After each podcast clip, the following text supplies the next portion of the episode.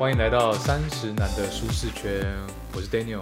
我是 Tim。哎，今天有点不一样哦，今天是有没有班换人开始啊？换个口味，换个口味。对，换口味。以后我们会这样不定期的，像抽奖一样，让大家觉得，哎呦酷哦。哎呦，不错哦。大家可能看到标题就会觉得，哎呦，我们今天的书有点不一样哦，叫做这个《巫师与先知》，诶，跟平常的这个风格好像比较不一样。现在说说为什么我们会想找这本书好了。其实这本书它的内容比较偏硬，是一个。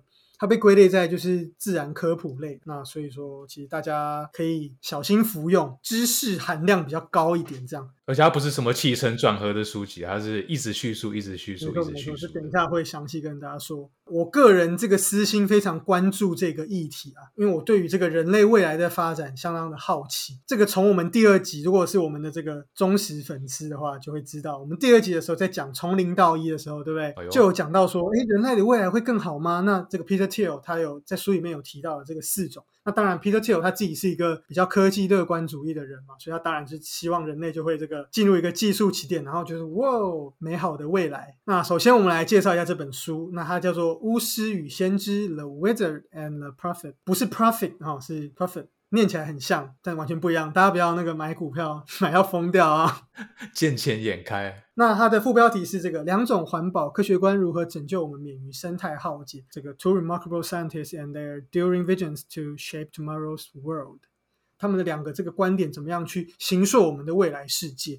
那这本书，它在 Amazon 里面有这三百多则评论，平均有四点六颗星的好评。那在这个书评网站 Goodreads 里面，四点二五颗星的好评，还有超过四百则评论，而且还是伯克莱的这个八月选书。它这本书的出版呢，也是在这个二零二一年的八月，是相当新的一本书。那就在出版的时候就当选这个当月的这个选书，可以可说是非常的厉害了。嗯，当红炸子机。没错。那另外还有一个重点呢，就是这本书的编辑呢，是我之前在出版社的。朋友，所以这也是一个为什么我要找这本书的原因。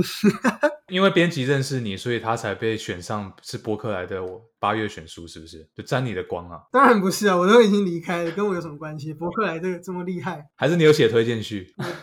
我当然没有啊，我哪有这么厉害？好，那这个书呢？它的这个作者呢，叫做 Charles Mann，查尔斯·曼恩，他是大西洋啊，还有科学杂志，还有连线杂志的这个特派记者，那也是美国国家学院传播奖的得主，算是可以说是一个媒体人吧。这样，嗯，对。那这本书是八月的时候出版，那是由这个未城出版社，是读书共和国旗下的未城出版。未城出版是一个非常好的一个出版社。啊，都出很多好书，请大家多多支持。怎么也配是吧？真的，真的，这是实话。没有，这是实话，这是实话。就是这个魏魏晨的总编也是一个很厉害的，张张慧晶也是很厉害。这本书非常厚，厚厚的六百四十页，有够你啃的，超厚。所以这个大家小心服用。那当然也可以部分。部分服用，那等一下会教导大家怎么样去怎么吃它。那首先我们当然讲到巫师跟先知嘛，那我们当然要说到底什么是巫师，什么是先知呢？是怎么样？这到底是什么意思呢？嗯，这它是代它是代表两种的这个对于生态环保的观点。那分别有两个人作为这个代表人物。那首先呢，巫师呢，他是由这个诺贝尔和平奖得主，也是农业学家的这个。诺曼布劳格 （Norman Bullock） 他为一个代表的一个派别，主要呢，这个巫师派他的主张是说，我们应该要创新创新，那设法让人类跟自然达到一个双赢的这个局面了。所以就像是一个巫师一样嘛，对不对？这样咻咻咻，这样呼施一个法术，呼这样就是一个哇欣欣向荣这样。这种感觉啦，所以就像我们刚刚前面提到 Peter Thiel，那他当然很明显，他就是一个这个巫师派，跟他相对的当然就是先知啦。他的代表人物就是这个生态学暨鸟类学家。威廉·佛格特 （William Vogt） 他们的主张当然就是，若不加以限制的话，让人类继续在这样恣意的妄为下去，对任意的开发下去，排放二氧化碳下去，终将地球将会贵州海料料不可回复。它也就是我们这个现在的这些环保的团体，这些环保主义的一个滥觞了。像我们现在看到的很多的环保的团体啊，还有这个像之前很红的这个环保少女 Sunberg 同贝里，我真的不知道这个同贝里到底是怎么翻的，到底是。Sunberg 跟同贝里到底是像在哪里？我都不懂。是两个不同名字吧？他说是是瑞典文吗？从贝里吗 d u b l y 这样吗？我不知道，我真的不知道。我也不会讲瑞典文，虽然有去过瑞典，但我也不会讲瑞典文，所以我真的不知道同贝里怎么翻的。就像那个 Mark Zuckerberg 这个马克祖博佐伯格，我也不知道怎么翻的，是 Zuckerberg 我不知道，可能还像一点。那同辈里我真的觉得很强，就是这个同辈里嘛，这个 How dare you 这个同辈里，那他就是很明显，他就是一个先知派。那先知就是一直散播了这个，就说我们地球快灭亡了，地球快死了，对不对？排放二氧化碳，How dare you 吃肉，How dare you，那这就是先知。其实我们在看这本书的时候，我们当初选这本书的时候，我跟 Daniel 都觉得说，哎，也许可以从这本书里面可以找到一个解决这个环境问题的一个解方啦，对不对？但是我们看完之后，共同都发现一个很意外，就是说，靠，完全没有结论。最后一章更不是结论，它只是另外一段叙述而已。这本书就有点像是一个学术论文加上散文的那种感觉。哎，学术论文还有还有结论，这个书籍它没有。对，哎，但这就是它厉害的地方。它为什么可以得这么多评价，却是一个没有结论的书？我们就来好好跟大家说说。在大纲的部分，我跟大家介绍一下，这本书很厚，有十个章节，还有两个附录。那它大纲简单可以这样分啊，就是扣掉前面的前言跟结尾叙述之后，其实可以有八章。那八章可以分成两个部分，其中一个部分呢是先知跟先知还有巫师各占两个章节，所以总共四个章节，分别就是在讲说 Norman Borlaug、William b o l o c k 他们的过去的学术背景啊，他们都做了什么事情啊？那为什么会变成是这样子的一个环境的主张？另外一个部分呢，它是在讲四大元素：图。水、火、空气，那分别对应到了四个现在环境很重要的议题，分别就是食物、淡水、能源跟气候变迁，有这种那种降世神通的感觉，土、水、火、空气，很像什么炼金术之类的之类的，对，这种也有点有点中二的感觉，但就是反正就是这本书大概就是它这样分啦，也蛮特别的分法。那当你在看的时候，其实这两个是没有冲突在一起，也就是说不会因为说你第二章没有看，你后面。中间在讲食物啊，讲淡水时候就看不懂，完全不会，嗯，不因为都有点看不懂。没有，因为它是个别的故事啊。对，它是分别的，分别，它是拆开来的。如果你想要快速的阅读的话，你也可以直接跳进来，比如说食物的章节或淡水的章节，或是能源的章节，选择你比较有兴趣的章节，或是你对这两个人有兴趣，你也可以直接去看这两个人的生平。那因为这个这个内容很多嘛，所以我们本期的节目就是主要等一下会 focus 在能源跟气候变迁这两个重点上，因为。嗯，我们觉得这两个是目前比较受到关注的，那也跟现在我们的生活当然都很息息相关啊。不过我觉得说跟现在一些热门的话题特别可以对得上，所以我们会主要 focus 在这两个。如果全部都要讲，我们讲到讲三个小时讲不完，对不对？可能讲讲五集吧。对，五集我们就直接讲到年底，就全部都是巫师与先知，这样不行。这样我们还是要给大家多元的内容，所以我们今天就会主要带到这两个观点。其实前面有你有先介绍到。两派嘛，巫师派跟先知派。你本身你是偏巫师还是偏先知？我是勇士，偏勇士，荆州勇士。我偏湖人。开玩笑，开玩笑，开玩笑。那我觉得这个问题蛮有趣的，就是说我自己会比较偏向，应该说巫师吧，可能是因为。嗯，毕竟是学学学商管的，再加上涉猎的这些书籍，其实我自己会觉得，终究地球是没有办法支撑我们走到几百亿年这样下去，终究是会有一个终结点。我我自己是觉得，我们终究是要往宇宙去发展，所以在那之前，这一些的新科技是我们。需要去去具备的。如果是先知的观点，我会觉得其实就是一个慢性的自杀这种感觉哦，你意思是说，即使有一直限制，但是最后如果你没有一个创新的方法，还是会造成人类的灭绝？这样？对啊，我我我自己会觉得，以我们这个物种延续的角度，我会觉得巫师才是一个比较有可能的一个做法了。就像就像我们讲的，就是说。你你你不可能靠省钱变成富翁嘛？对啦，对所以我会觉得巫师是一个比较合理的一个一个策略了。了解，Daniel，你呢？我其实也是偏巫师派，我也是觉得人类要一直持续创新，才有办法怎么讲延续这个物种下去。你一直省下去，就像你说的，假设我有一万块，我原本一天花一百，那我现在变成一天花一块，我最后还是会花光啊。然后如果是创新的话，我想新的收入方法，那我就会一直有钱可以用。不过这两个手段其实也。不完全说一定是一个只能择一啦，因为其实要达到巫师的这个结果，也许是需要一个先知的手段，就有点像是我们看那电影《星际效应》嘛，对不对？嗯，他们地球不是快快灭亡，然后最后他们就是派太空船去外面探索嘛，那。如果地球人没有就是好好的节约粮食啊等等的，那他们探索到可以住人的星球之前，地球人就挂掉了。哦，懂你意思。没没有办法嘛，对不对？也许这两个是一个相辅相成，也不一定。不过这也有别的限制啊，就说因为人类的资源也有限嘛，所以既要投资科技的创新，又要我们去。投资一些节能环保的东西，其实有时候资源上也是难以去贝多利分了。那接下来呢，我们就来为大家带来我们刚刚提到的，就是说能源跟气候变迁，我们觉得有趣的点，来跟大家做一个讨论。那首先呢，第六章的这个火，它就是在提到的是能源嘛。我们为什么会觉得这个这一章节很有趣？就是因为其实最近我们看到这个。前子才提到这个中国限电嘛，对不对？对啊，其实不止中国诶，其实我我查了一下新闻，像。德国最近有一些问题跟能源相关的，就是它农业用的一些肥料，它也是要透过天然气去加工的。那现在天然气好像有稍微短缺，我是说在德国啊。那因为这种短缺造成肥料他们的产量不够，产量不够会变成说，呃，他们的农作物得不到足够的肥料，就变成他们的农业产品供给变少，所以就是一种相对的农灾啊，影响到那边的农民的生计这样子。对对对对，还有巴西那边也是，他是我看到一个新闻是说他们的贫户普。普遍上，你食物跟电只能选一个，因为他们负担不起两个。就是说，你要吃东西的话，你就家里会没电；，等你想要付电费的话，你就没钱买食物。那绝对是选食物啊！你怎么可能就是肚子超饿，然后就狂划手机这样？巴西贫户会有会有 social media 可以用吗？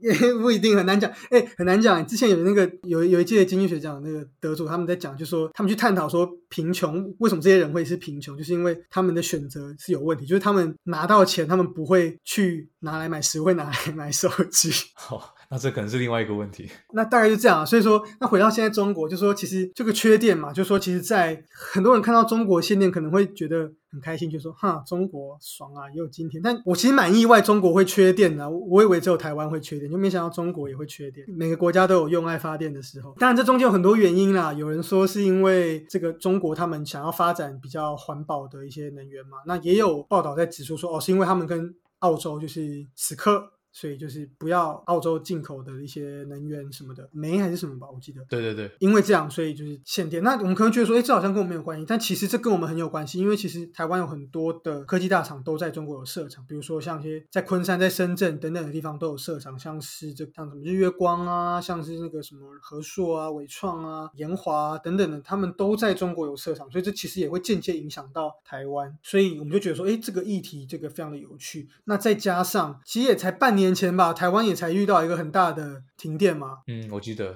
你们那时候在讨论。对啊，分什么 A、B、C、D、E 嘛，然后我就是被停到了，我就有遇到家里停停电啊，然后。那时候夏天又很热，然后又没电，然后我就不知道怎么办，然后我就跑去外面，想说去外面走走，就是想说散散步，这样趁没有什么人散散步。结果外面人超爆多，然后又超多蚊子，超烦，在外面更不舒服。会后来就是走走，我又回我又回来了。你要借机搭讪正妹吗？没有那么暗，都一外面都一堆阿姨阿伯。哦，好吧，就是也是很麻烦啦，所以这也是一个很麻烦的议题。那也再加上前几年中国大选的时候，我们有也有这个核能的公投嘛，对不对？对对对对对，你知道吗？我知道，我也是搞得好像。我已经离开很久，你又没投，没投也可以关心啊。你没有投美国总统，你也关心嘛，对不对？哦哦，对啊，我很希望我可以投啊，可是我没有。好，所以就说这个核能公投嘛，所以就说 能源的议题一直都是一个很很很重要。让我想问一个问题啊，就说那我们未来的能源，那像 Daniel，你觉得我们未来的能源，你觉得会是怎么样呢？会是什么样的能源会是一个未来的能源呢？未来我我不知道，因为我对能源这部分了解有限。但是如果说以现阶段，现有的发电方式，我选一个的话，我会选比较不差的，那我会选核电吧，因为它的效率好，相对啦，相对这是相对的。当然，它会它会有有一些负面效应，但是其他选项也有啊。所以说，你要总和考量的话，其实核电应该会是现阶段比较不差的选择。所以你比较在意的是，等于说是效率，就是。成本面哦，对啊，成本面当然会有负面效应嘛，但是哪个选项没有负面效应呢？没错，没错，没错，没错。所以你你比较在意的是这个成本跟这个这个这个上面，你觉得核电是目前最可行的一个选项？就目前目前现有解法里面最优的一个，那不然你觉得呢？我自己的话，如果不管一些一些限制，就假设未来的科技会就是进步到非常科技的话。那我当然是会觉得太阳能，但最好啊。我们都说就是小孩子在做选择嘛，就是都要，大人就是我都要。所以就说太阳能就是又能兼顾安全，又能兼顾发电环保，对，又环保。那我当然会觉得太阳能就是最棒。我们外面就有一个这个天然的核融合嘛，那何不好好的利用呢？所以如果是问我的话，我当然会觉得，当然是太阳能最棒啊。不过这个书里面也有提到，那像这第六章，其实其实这个第六章它就是整个去，它没有讲一个结论，但它就是整个爬书了，就说从当初我们就是挖煤矿啊，然后到后来开始使用呃燃煤发电，开始使用这个挖石油，开始使用核能。然后到现在这个再生能源中间的这过程到底是怎么样？那这张题它其实就是把这整个历程都爬述了一遍，没里面没有讲出任何结论，说哪个比较好，哪个比较不好。其中书里面就有提到说，就是说这个太阳能的部分，他就讲到说。对这个太阳能一个很环保的能源没错，但是我们我们要要让它能够达到，就说实际上可以供电，然后很充充分的供电的话，它其实是需要用到很广大的面积的。书中就有一个例子，就讲到说，一个二零一四年有一个在这个万伟沙漠，就是那个苹果电脑上面就有那个桌布，其中有一个哦，就那个。有一个超过十三平方公里的一个太阳能的一个这个的一个计划，那这中间就会破坏了很多的栖地，因为它那个太阳那个十三公平方公里里面本身就是有一些动物在居住的嘛，那它就会影也会影响生态，所以其实说就现阶段而言，也也不是一个很完美，因为它其实也会影响到这个生态。然后另外，当然现阶段还有另外问题，就是说还有一个发电效率的问题。太阳能不是说你在家里装上一片，屋顶装一片就觉得哇超厉害，我家都不用电都不用送到我家，我这片就够了。没有，这发电这个效率超烂的，没有这种事情。对，没有那种，所以就是这个真的只是开心而已。所以就说现阶段而言，它发电效率可能只有比如说百分之三十，大概这样，转换率很低啦。所以说它就是非常没有效率。现阶段虽然有这些问题，但但是我我的意思是说，如果未来科技能够解决这些问题，哎，薄薄一片就能够发电效率超好。那我当然是选择太阳能啊，OK，我双手双脚支持太阳能。还没到那个程度之前，我也是认同 Daniel，就说核电是一个，我觉得现阶段我我自己会考量的点比较偏向是成本，当然是其中一个点。其实安全性我也是有考量的，而且。我并不觉得核能比较不安全。其实书里面有提到，燃煤在印度每年因为燃煤这些排放的空气污染的死亡的人数是达六十四万，很多哎，超多，六十四万等于是一个城市，一个台湾城市的人口吧。新竹吗？新竹有有有有差不多，就等于说是一年要死一个新竹的人，这些工程师都死掉了。对，糟糕啊！对啊，所以这个破坏的程度也很恐怖啊。当然，我们大家都会看到说这个啊，不要让台湾成为下一个福岛。我们看到福岛也这样，可是我我个人是认为，在很好的防护之下，它其实是可以做到很低危险。只是说，我们看到新闻报很大，然后这些画面就是历历在目。然后我们一方面，我们也会担心说，哇，这个辐射会不会影响我们的畸形儿什么的？生育率这么低，你担心什么畸形儿？对对，也不是这样子。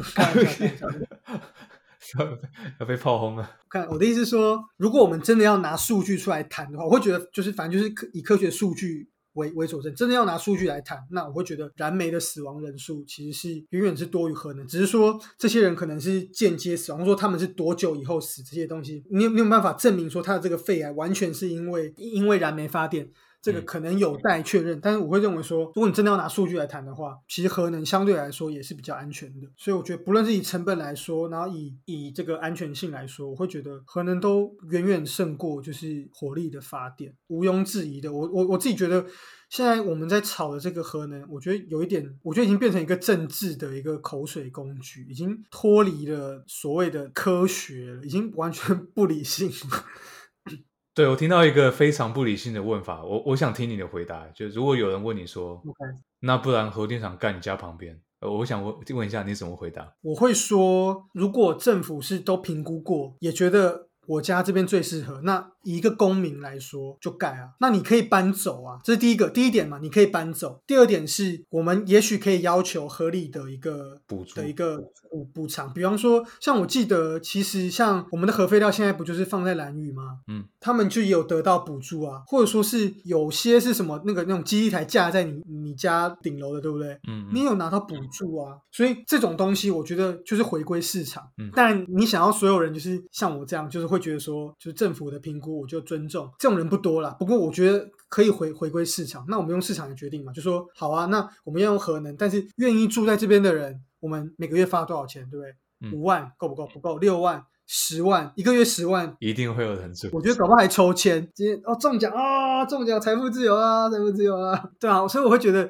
那这东西可以回回归市场嘛，那市场机制嘛，那所以我会觉得，如果他这样问我，我就会这样回答他。其实很这个回法很好哎，我觉得很好。就是这种想要这种道德绑架，我觉得这个是你也可以反问他。那不然你你觉得什么样的发电比较好呢？他只会说反正不要盖我家旁边就好了。这样都大家都不要盖在你家旁边，那要盖在哪里呢？还要回到另外一个，就说那你说核电厂不要盖在你家附近，那火力发电厂盖在你家旁边，你就要吗？你不觉得这个不合理吗？乐色厂在你家旁边要吗？不要啊！灵骨塔在你家旁边要吗？不要！灵骨塔有什么问题吗？你去祭拜比较快，分你家一个，哎，那一个也蛮贵的，那个也要哦。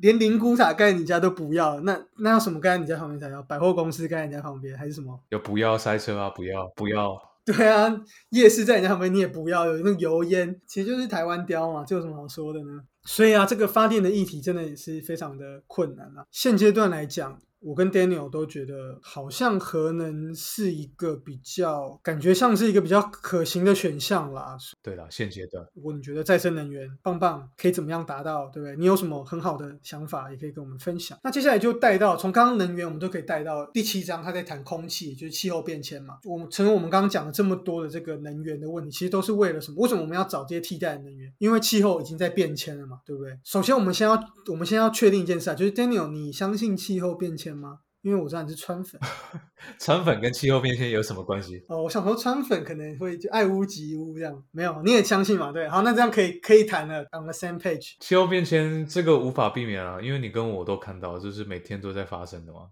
暖化一定是无可避免的，因为造成暖化最严重那些国家或那些群体，他们实际上没有做一些行动去改变减缓暖化。我看到的啦，只是表面功夫做一做，比方说。美国就是造成暖化很严重的国家之一。哎，我以为美国做很多，哎，没有啊，只是在社交媒体上面鼓吹而已。其实实际上，因为我本身是在美国生活，去看一些细节，还是会看到很多浪费，像塑胶袋啊，或是我们公司的空调啊、跟电灯啊，从来没有关过。空调就是要冷啊，对嘛，就要很冷。夏天办公室的空调会冷到让你想穿厚外套，在办公室里面，你就知道他们其实其实就是在浪费资源啊，也是在也是在加速气候变迁嘛。不过像我自己，因为我之前在瑞典交换的时候，其实我看到的是，其实当地你说在一些大卖场什么，他们也是塑胶袋随便你拿。不过他们是等于是，我觉得他们是有点 top down 的一个做法，就说政府就说他们的像他们的公车都是那种生殖燃料的。那像他们的，因为瑞典他们多那个木材，所以他们的一些发电也是烧这些木材。还有另外就说，其实据我了解啊，就说因为瑞典其实比较比较不需要冷气，因为它比较冷。对。其实暖气是比冷气简单很多的，就说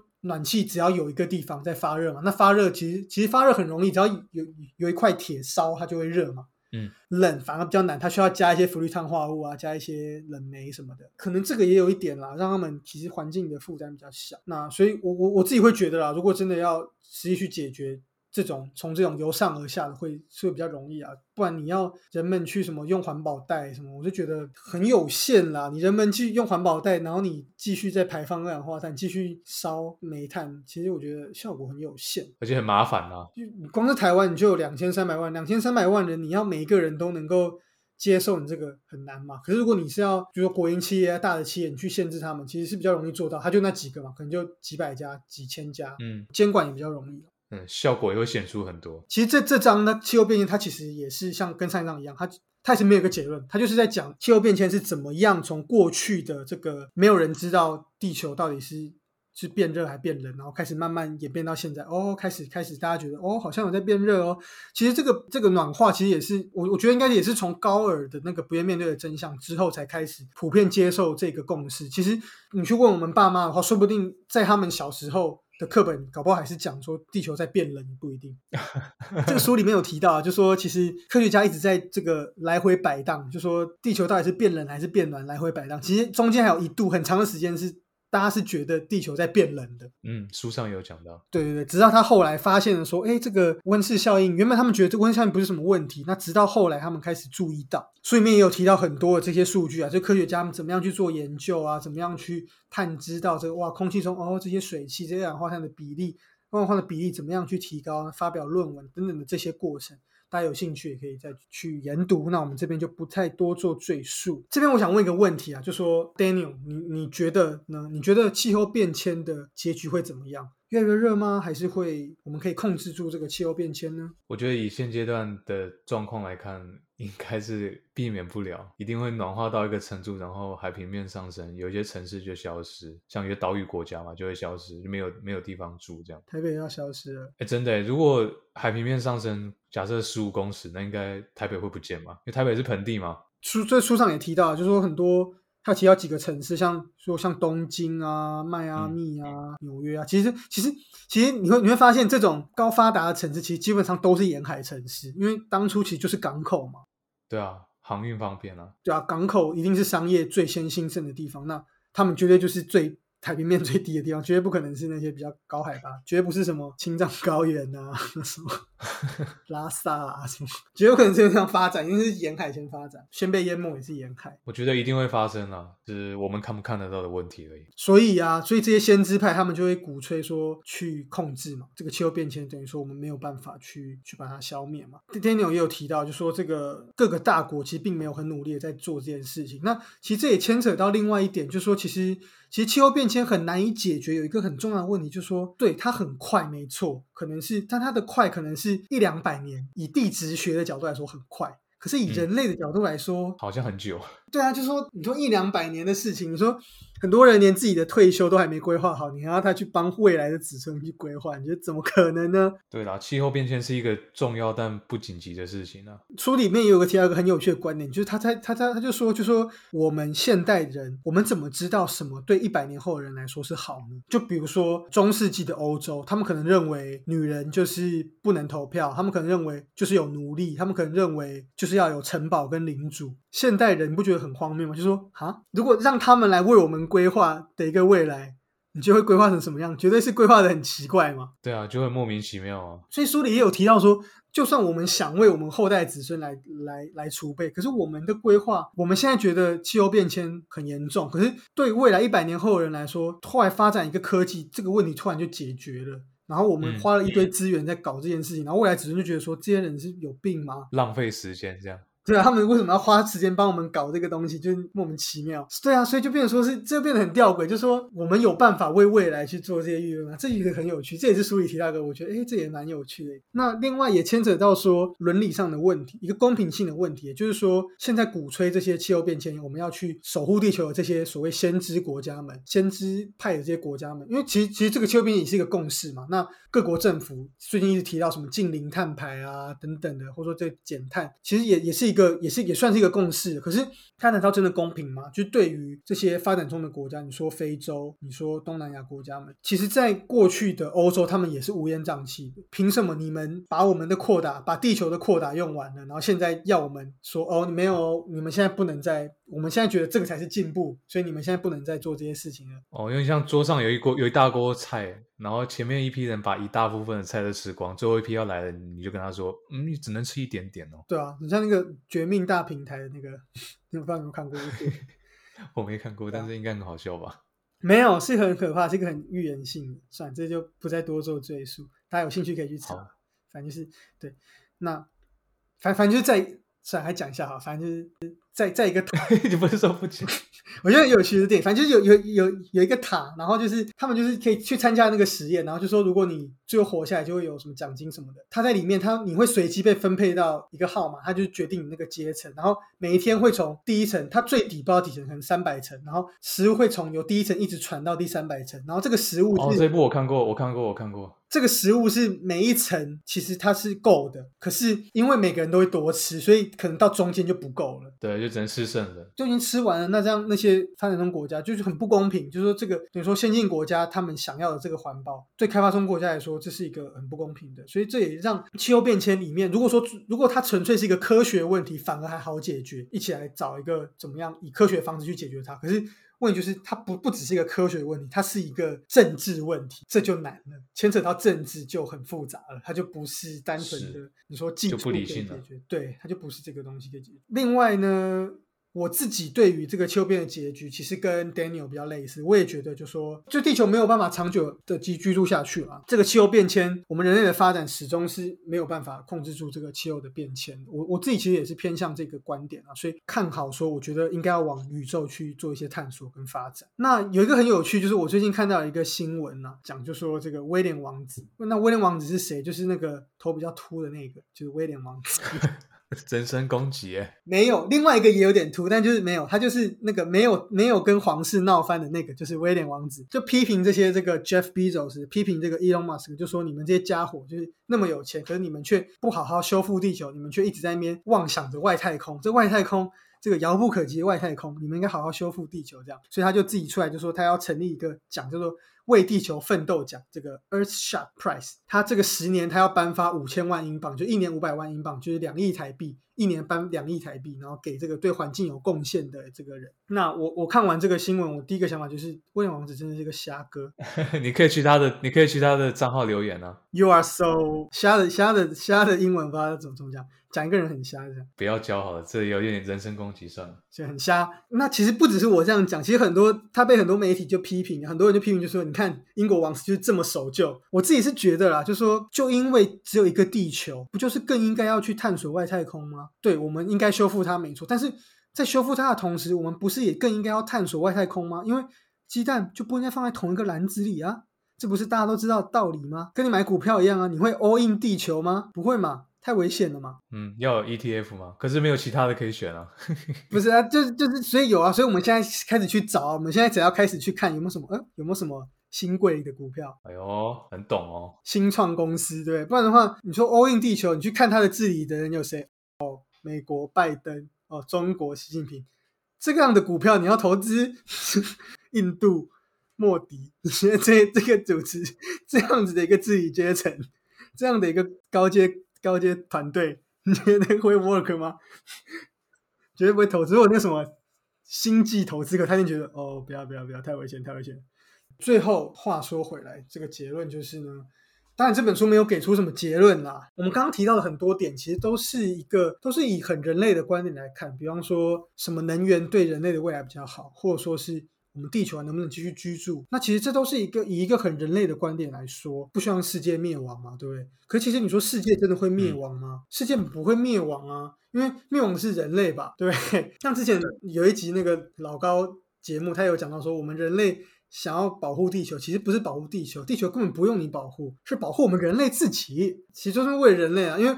我们是这个人类种族，我们不希望我们人类今天就算人类都死光光了，对地球来说有有什么有什么差别吗？地球还是活得好好的啊。对啊，人类只是个过客而已。而且你说跟恐龙比，人类统治地球的时间少得多了，对不对？哎，两百万年。可是恐龙对不对？两亿五千万年前，然后六千五百万年前灭绝嘛，所以大概也也有个一两亿年。人人家恐龙对不对？统治这么久了，嗯，人家都没说什么了。所以这就牵扯到这书里面最后也提到一个观点，他就在讲到说有一个这个生态学家叫做马古利斯，那他就有讲。到说这个一个叫做高斯的这个 S 曲线，他就在讲说以前就是这科学家去做实验，就说把一些呃一些应该是细菌吧，苍蝇就是放到一个培养皿里面，那供给一定量的食物，那他们一开始的数量会缓慢的增长，之后开始爆炸性增长，增长到一定的程度之后，是因为。达到了环境可以负荷的极限，所以他们就会开始灭亡，开始消亡。这个生态学家就认为说，我们人类其实跟其他动物是一样的。我觉得也是一般现在蛮主流认同的观点了。所以他觉得说，那所以我们人类凭什么？如果我们跟其他动物一样，那我们凭什么能够逃离这一个注定的一个发展呢？但这变得说很冲突啊，就说呃，如果我们支持说，哎，对我们人类也跟其他动物一样，那我们又凭什么觉得自己能够逃脱这个命运呢？我觉得不能逃脱啦，只能说我们努力延后这件事情发生。我觉得可以这样讲，就像前面所提到嘛，就说延后到我们探索到其他星球。对啊，也有当然也有一派人认为说，对我们人类真的是比其他动物都高等，我们就是超强，我们万物之灵，我们就是比这些动物都高尚太多，所以我们终我们一定能够逃脱这一个宿命。那其实书里面也有提到，有一些也有一些鸟类，它们的的确是没有达到这个负荷，它们的确是能够控制在一个合一的数量范围。那不过，其实我们现在人类看起来，我们好像没有要停止的感觉了。这本书呢，其实我们一直想要达到一个找到一个结论，但这本书就是一个没有结论。很多的像我们这类自然生态科普书，其实是它是没有个结论。嗯，书里面也有提到一个例子，就说呃。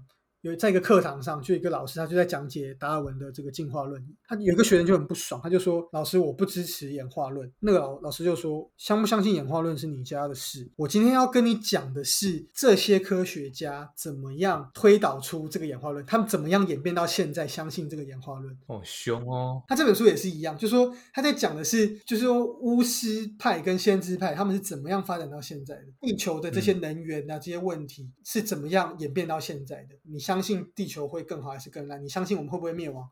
那是我们自己的事情，那是你们自己各自的选择。他只是教你一个这个工具，这个东西其实是以对科学来说是很重要，我觉得对我们人类的思考来说也是很重要的，而不是只是看结论而已。它等于是叙述一个过去发生的事情，然后它不会告诉你未来可能会发生什么，要你自己去猜测。因为为什么呢？因为没有人知道啊。对啊，如果这本书跟你讲说，哇，就是这样做就完美，那那就大家就照这本书做，那不就幸福快乐了？就没有就没有这么简单啊！这件事情没有这么简单嘛？这就是一个这么样的冲突。我们人类就是一个这么冲突的物种，所以今天节目就是在这个一个激昂与冲突中做下一个总结啦。这期节目就到这边啦。那如果喜欢我们节目的话，欢迎到 Apple Podcast 给我们五星评价。对，各种留言都欢迎，IG 也欢迎私讯小编。欢迎到 IG 跟我们留言聊聊天。那就下次见啦，拜拜。拜。